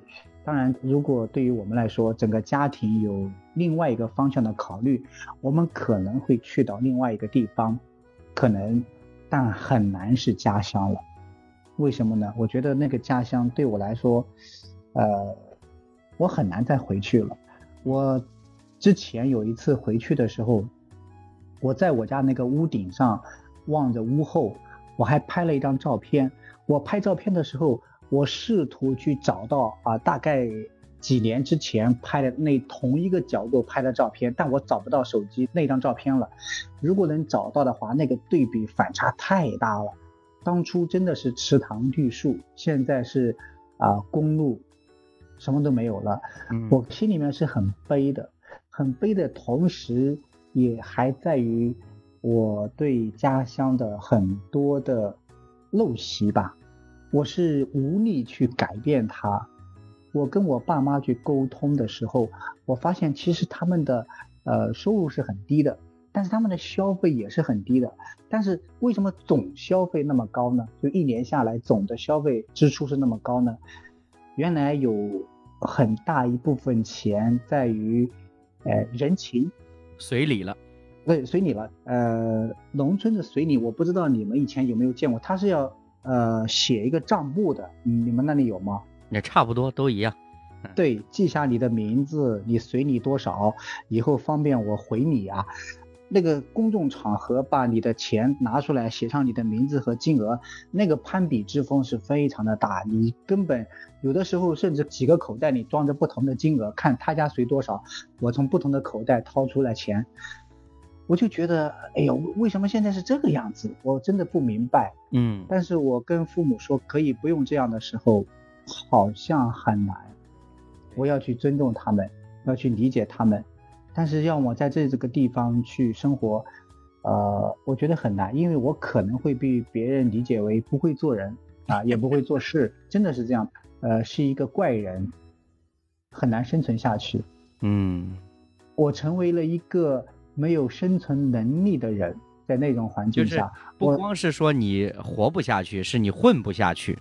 对对，真的是这样子。我回到那样一个我曾经长了很多年的环境的时候，我以我现在这种年龄回去的时候，我还要仰赖父母来帮我，嗯，不然我没有能力在那里生活下去。农村，我很惊讶为什么是这样子，嗯，所以我曾经一度去考虑类似于清河这样，他把父母接到身边，嗯，帮他带孩子等等。呃，当然我也发现现在春运的时候是有反向春运的，就是父母坐着车到孩子的身边去跟孩子一起过春节，然后再回到家乡也有的。呃，当然这就是另外一个话题，也是很难，因为对于他们来说，融入大城市生活也是另外一个难处。总归，呃，那个家乡是我的家乡，我也很喜欢，也很怀念。嗯，但是我说的回不去。不是说那张车票，呃，或者说那个车程，那个很容易，嗯，我也经常回去，但是很难在那里生活下去了，也失去了那种能力了。嗯嗯。今天清河给我们推荐了几本书，回头我得好好看一看了，因为之前呢就是知道名字或者大概知道一些情节，但实际上呢很多具体的内容是不知道的。等我把手头上的书看完吧。对对，也放在我们下面的介绍里，然后我们也听节目的人也可以去看一看这样的书。对，那不知道清河还有没有其他想要表达一下？因为刚刚我觉得张凡已经在做最后总结了一样。没有没有，我不是总结，我不是总结，不是 总结的很好。没有，那个不是总结，那个是真的是感触。不对，我真的觉得回不去了。嗯，是的，我也是非常。嗯，发处就是处理亲戚关系这样一个事情，我也是得依靠父母。嗯，我就是那种现在所说的 I 人，我非常不擅长在亲戚关系之间客套呀，然后人情往来呀这些事情，我根本弄不清楚。嗯嗯嗯，所以如果要是真的回到家乡的话，光这一点就把我难住了。对对对。实际上，这个跟我们过去在谈这期话题的时候，呃，从逻辑上是没有太大区别的。因为你一个核心的问题不是说你的人回不回到那儿的问题，而是你的整个的思维逻辑，或者说就是你的内在的很多东西就完全跟那里是不匹配的，就是你没有办法快速融入。呃，我其实某种程度上我是羡慕我身边有一些朋友是这样子的，就是他们可能一年的时间。在城市里面生活的也也是拼搏融入的也很好，但是每到过年的时候呢，他们定期的就会回去，那一回去呢，瞬间就转换成在那里生活的那种状态，约着三五好友去喝酒啊，去聊天，组织什么活动啊等等的，哇，有的时候看朋友圈发现他们的。这个回乡生活那么丰富多彩的呀，有的时候真的想想自己，如果真的在过年或者在过节的期间回到家乡，巴不得天天都躲在家里，不要出去是最好的，因为就觉得说外面的世界太复杂。就是因为我从小呢跟着父母到处跑，我甚至遇到一个问题是我连亲戚都叫不全，嗯，见到这个人你都不知道该叫什么。所以你知道我第一次，呃，我跟我太太结婚的时候，我们在这边南方办的婚礼，但是我们要回家去宴请嘛。宴请的时候就要请我爸爸这边和我妈妈这边的亲戚，因为我太太跟我不是同一个省份，所以呢，我们就是请这些家里面亲戚来一起吃饭。那个时候呢，呃，有两次是这样子的，第一次是我姐姐出嫁的时候。然后呢，是要去面对亲戚。第二次就是我自己结婚回去请吃饭的时候，面对这个问题。然后我爸就特别嘱咐我说：“你跟着你哥啊，你哥让你叫什么你就叫什么，你 就是这种状态。”，有的时候你看着吧，这个年龄啊挺大的，就跟我父亲差不多的，然后叫哥。反正就是你遇到这些事情，你会发现，哎呀，我要不还是回公司加班吧，就是这种心态，你知道吗？对对，呃，想逃离。是的，我结婚的时候也遇见一样的问题。我那个时候结婚只有三天婚假，可是按照风俗，好像是你要把所有的亲戚家全去一遍。对对对对对。但是亲戚太多了，我根本就安排不过来。但是如果三天之内，嗯，你没有在这个第一时间，你去了这一家，没有去那一家，可能就对那一家的亲戚就不太尊敬，没错，这样就 对，所以就会很复杂。嗯，然后这是我们这是结了婚会遇见这样的问题。我想很多人不愿意回到家乡，还有一个原因就是没有结婚的人，他们不愿意回家被催婚吧？对对对对，嗯，是。还是那个包容性的问题嘛，就他回到那里，可能就是很多人都要催着你。我遇到一个事情是什么呢？就是春节回去要会见到很多啊乡里乡亲的人嘛，呃，那你见到面之后要打招呼呀，要问好啊。那对于男性来说呢，问好的很自然的一个方式就递根烟，对吧？你递根烟啊，呃，叔你抽烟啊，这是很礼貌的一种方式。但是呢，我不会这种技能，我自己呢也不抽烟。啊，也不喝酒，这就一下子让你就是瞬间就是你很难开口了。你见到面打个招呼，你也不递根烟，所以你会发现啊，曾经我看到一个很有意思的现象，就是有些人他其实不抽烟的，但是他回家之后呢，他口袋里装一包烟，然后见到邻居呢，就是递给对方一根，嗯，见到亲戚呢递给一根，然后显得这个孩子很懂礼貌，是，但是呢。哎，我就是做不到这件事情。我曾经就是很苦恼，我然后有亲戚到我家来，还是我爸替我做这件事情。我真的是觉得，呃，对我来说，我不抽烟，嗯，我要给他递一根烟，还要很客气的去跟他去攀谈，好难，好难。所以家里来亲戚的时候，可能就我爸替我张罗着。那我这么大了，本来应该是我挡在前面，反而是他替我张罗着。我有的时候看到这种现象的时候，啊，我一方面是痛恨自己，就是为什么我呃不会很多的跟人去攀谈交流这种技能，我不会，呃，有的时候又很感慨，好像我因为不在这里生活，我要是在这里生活的话，我可能也会，那我就很难去融进大城市。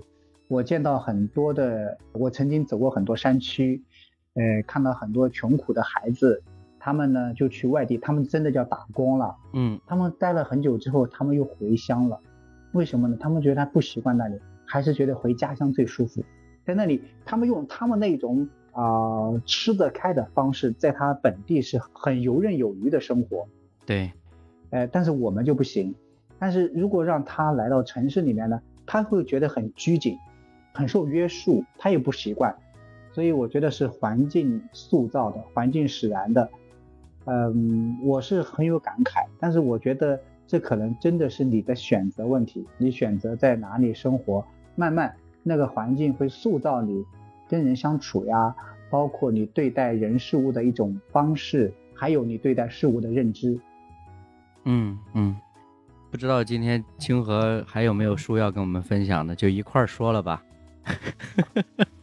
刚才呃，我们谈的那些都是说，对于我们这些有选择的人来说，我们是留在大城市呀，还是返回家乡？嗯，其实还有一些人，他们是没有这个选择的余地的，他们只能在家乡生活。但是家乡的这种生活呢，呃，他们也不是完全认同，但是他们没有能力去改变。嗯，今年有一本社会纪实类的书引起了很大的轰动，就是易小河的《严阵》。哦，易小河他是一个大城市的媒体人，然后呢，他呃回家用了一年多的时间，采访了近百位的居民，通过记录向大家展示了小镇上底层女人的生活是什么样的。嗯，很多一直生活在城市的人读完这本书都会觉得触目惊心。没想到这都二零二几年了，还会有女性过着这样的生活。但是实际上，在很多我们看不见的小地方，嗯，就都像这个镇一样，很多女人都在经历家暴，甚至有些还要忍受丈夫的出轨。这个书中这些女人，她们唯一的要求就是打的不要那么狠。啊，她们可能年龄都比较大了，她。不具备这种能力，说我要离开这个地方，或者说，呃，我要跟他离婚，嗯，我经济独立，我这个，呃，女性意识觉醒，他不具备这样的经济基础，也不具备这样的生活条件，他可能连回娘家，他都没有家可以回，所以很多人就是这样默默忍受丈夫的家暴，忍受一辈子。然后书里面有一个经常被丈夫打伤的王大娘，书里面记录了很多很多他被打的情节，让人读了之后非常心疼，你就会忍不住想说，你为什么不赶紧跟他离婚呢？对。但是书里面是这样写的：王大娘知道自己不会离婚，镇上的杨瞎子也不会，于群玲、曾二嫂、雷七娘也不会。事实上，在这里已婚的。二十五万四千八百六十二名女性当中，像王大娘这样出生于二十世纪六十年代之前的，从未认真考虑过离婚这种选择。在过去的千年间，他们的母亲、他们的祖母都不曾做出这样的选择。在未来的时代，他们的女儿还有女儿的女儿做出这样的选择，也会无比艰难。这里是先世，他的词典里没有离婚这个词。嗯，这就是说，在我们呃。看不见的一些小地方，他们没有别的选择，他们只能默默忍受。对，还有就是，呃，在另外一本书里，郑在欢的《驻马店伤心故事集》，他讲了，呃，驻马店的一个农村，这里也是一个普通的农村，但是在这个村子里面的人，嗯，作者记述的都是一个又一个非常让人伤心的故事。其中有一个故事，嗯，我印象特别深刻。就叫圣女菊花。这个菊花是一个女孩，她之所以被叫做圣女，是因为她不愿意结婚，她誓死保卫自己的贞操。但是现实根本就容不下她，尤其是在那样一个农村，她为了保住自己的纯洁，打退了三任丈夫。但是打动我的。不是她对纯洁的追求，而是她人生中她的三次婚姻根本都没有办法自己做主，而是被作为商品任人交易的。嗯，任谁交易呢？就是他的亲生父母，他的家庭。第一次他母亲卧病在床的时候，家里要靠菊花的彩礼渡过难关。没过多久，菊花就被丈夫家退货了，家里不得不把礼金如数退还。第二次，父亲本来不想逼他再次成亲，但是因为小儿子要动手术，就是菊花的弟弟，所以父亲再一次强行把菊花嫁出去了。然后菊花又被再次退婚了。第二次虽然对方没有要求退回彩礼，但是他弟弟意外死亡了。第三次是家里托人保的媒，这个时候菊花对于家里来说已经是一个负担了，她没有办法再次卖个好价钱了，家里只想赶紧。摆脱这个不祥的疯女人，嗯，他父亲就认为她是已经是一个疯女人了，嗯嗯，因为所有的人都不能理解这样一个不愿意结婚的女孩子，就说呃放出风去，只要有人愿意娶她，就可以不收彩礼。后来他们找了一个刑满释放的人员，连婚礼都没有，菊花是被骗过去的，然后菊花又打伤了新郎，家里又赔了医药费。这次他父亲很快就去世了，这菊花三次婚礼都没有一点点自主权，而且都非常的失败，非常的可悲。后来他就变成了村里人们口中的不祥之人。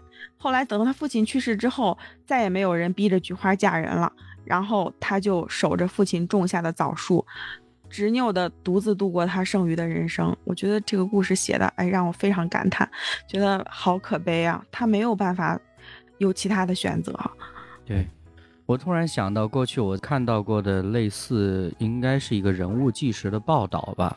但是它不只是一个，因为那个故事它关注的是被拐妇女的问题，就是这个故事的主人公也是一个呃，可以说妙龄少女吧，她是一个读了大学的一个女孩子，然后呢就是被拐卖了，被拐卖到一个偏远的山区。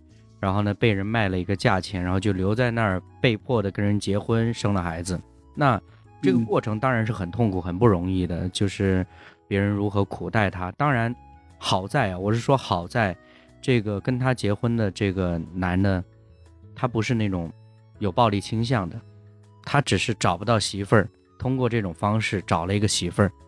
但是两个人呢，日子是照常过的。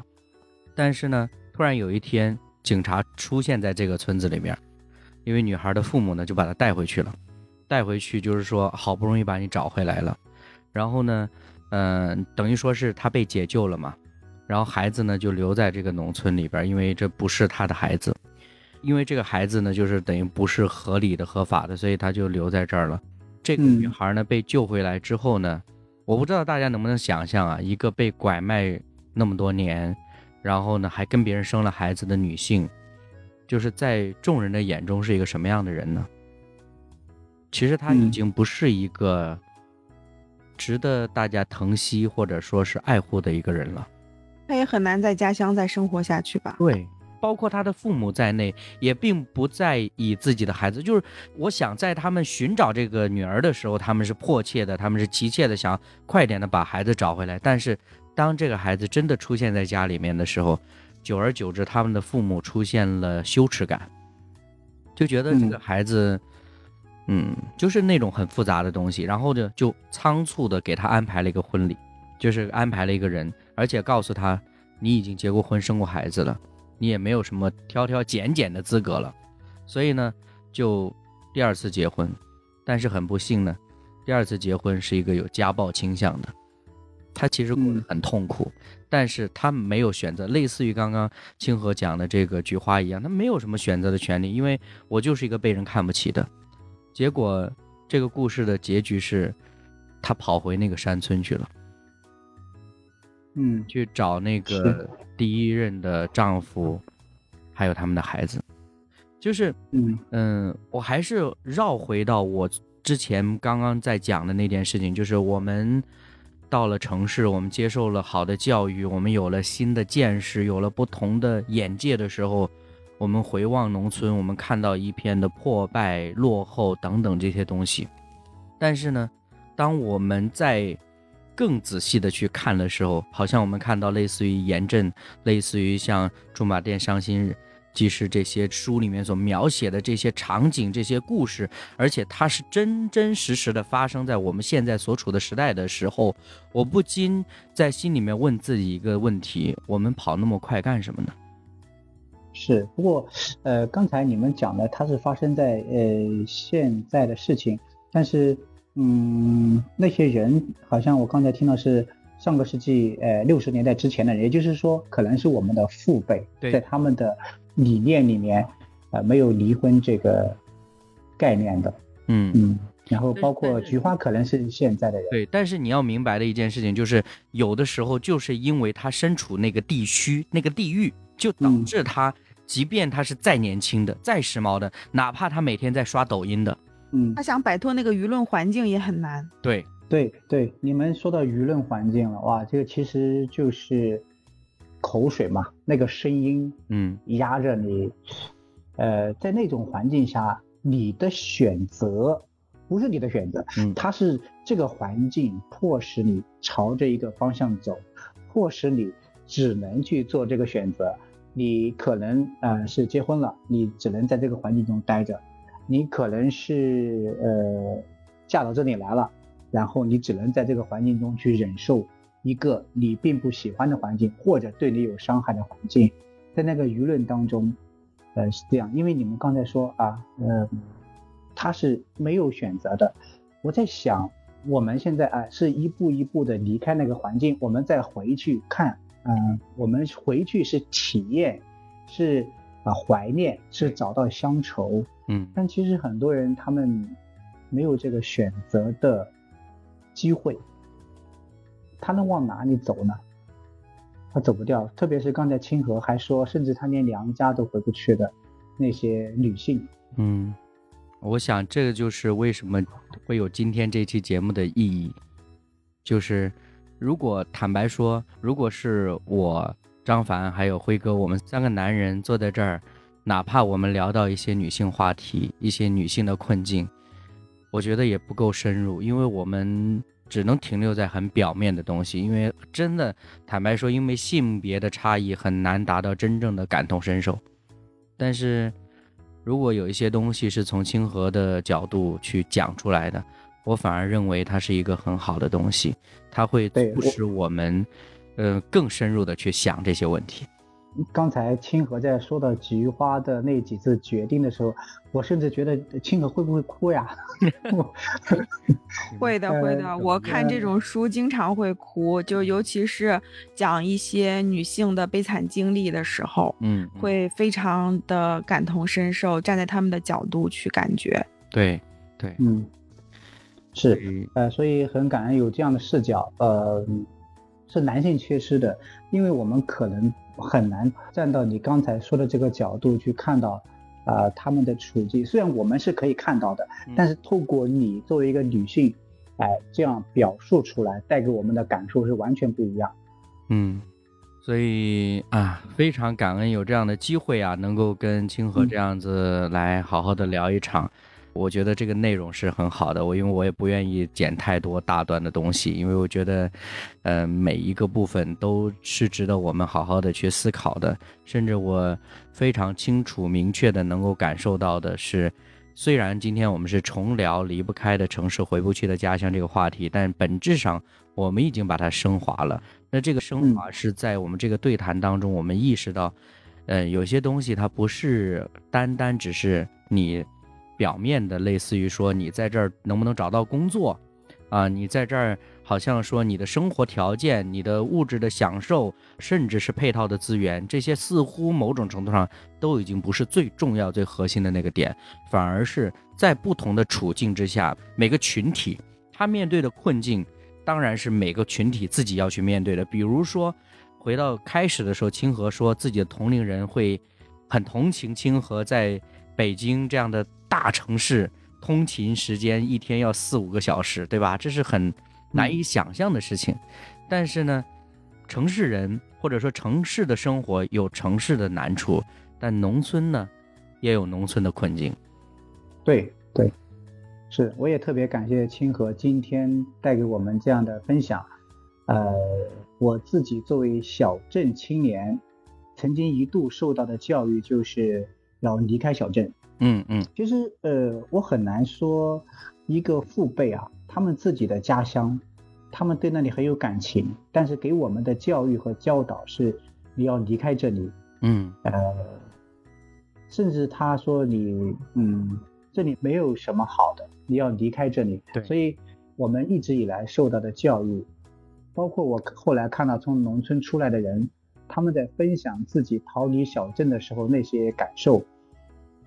所以他们，嗯，就是说，在小镇的时候，那一种不被接纳、不被包容的处境，他们逃离之后的那种处境。那今天呢，我们在讲到，嗯，离不开，讲到回不去的时候，清河又从另外一个角度带给我们思考，就是那些离不开农村的女性，她们的处境，哎，好像不单单是，呃，站在一个。嗯，工作层面、生活层面，而是从真正的关怀的层面来看待那些离不开农村的那一群人，或者说他对自己的人生没有办法去选择、决定和左右的那一群人。当然，可能也包括一些男性了。嗯嗯，其实说到这儿，我稍微插一下嘴，我突然想到，过去我在看一些就是跟乡村有关的书的时候，我发现。呃，常常会出现这样的一种情形，就是比如说，呃，改革开放了，然后沿海城市的经济发展了，所以很多人想要离开家乡到外面去打工了。但是你会发现，有一些人他会遇到一些阻力的，比如说，嗯，农村的女性，就当她有意向想要出外打工的时候，通常自己的另一半，也就是她的老公，会拦着她，或者说这个老公本身也不愿意跟她一起去外面打工。其中有一个原因，就是我从这些现象，包括这些情节里面所看到的，其中有一个原因就是，一旦离开了农村，他的权威就会削弱了。嗯，是他不能再像从前在村子里面，在自己的家里面那样子作威作福了。嗯，好了，清河还有什么话要说一下吗？最后。今天这个能来到太难了，来录这期节目，感觉特别开心。嗯，然后聊了我一直想和你们一起聊的话题，然后又和李诺是老乡，所以就是聊的回到家乡的这个话题，其实有很多相似的这个感受。嗯嗯嗯。然后，呃，其实我觉得是因为我们呃来到了大城市，然后我们能有这个回望的角度。对，如果我没有离开家乡，我有可能跟那些家乡的女性一样，嗯。被父母，呃，或者是其他亲朋好友介绍一个觉得跟你门当户对的男的，然后结婚生孩子，就这样过一辈子，可能我也会觉得，嗯，家暴呀这些的司空见惯。嗯，但是我们现在走出来了之后，所以我们才能用这个回望的角度，然后这也是一些作家、一些媒体人他们去关注，呃。农村关注女性、关注弱势群体的这样一个初衷，对，嗯，然后所以我觉得这期节目还是聊的很有意义的。嗯嗯嗯，你的满意是我们的满意。嗯，是我们虽然嘉宾不是很多，但是呢，我们的一直的期待就是希望每一次来的嘉宾都满意。嗯，是。好，那我们今天这期节目就到这里了吧？那期待以后还有更多的机会跟不同的朋友，特别包括清河，因为我觉得今天嗯很丰富的点就是你跟我们分享了很多书，然后是跟我们的生活息息相关的。我觉得有很多的时候书籍带给我们的更深入的思考是。比其他的一些形式会更有优势的。那借着今天这些书呢，我希望听到这期节目的朋友们呢，也可以啊去读这些书，同时呢，也可以有更多的思考。那非常感谢大家的收听，我是李诺，我是张凡，我是清河，我们下期有机会再见，再见，拜拜。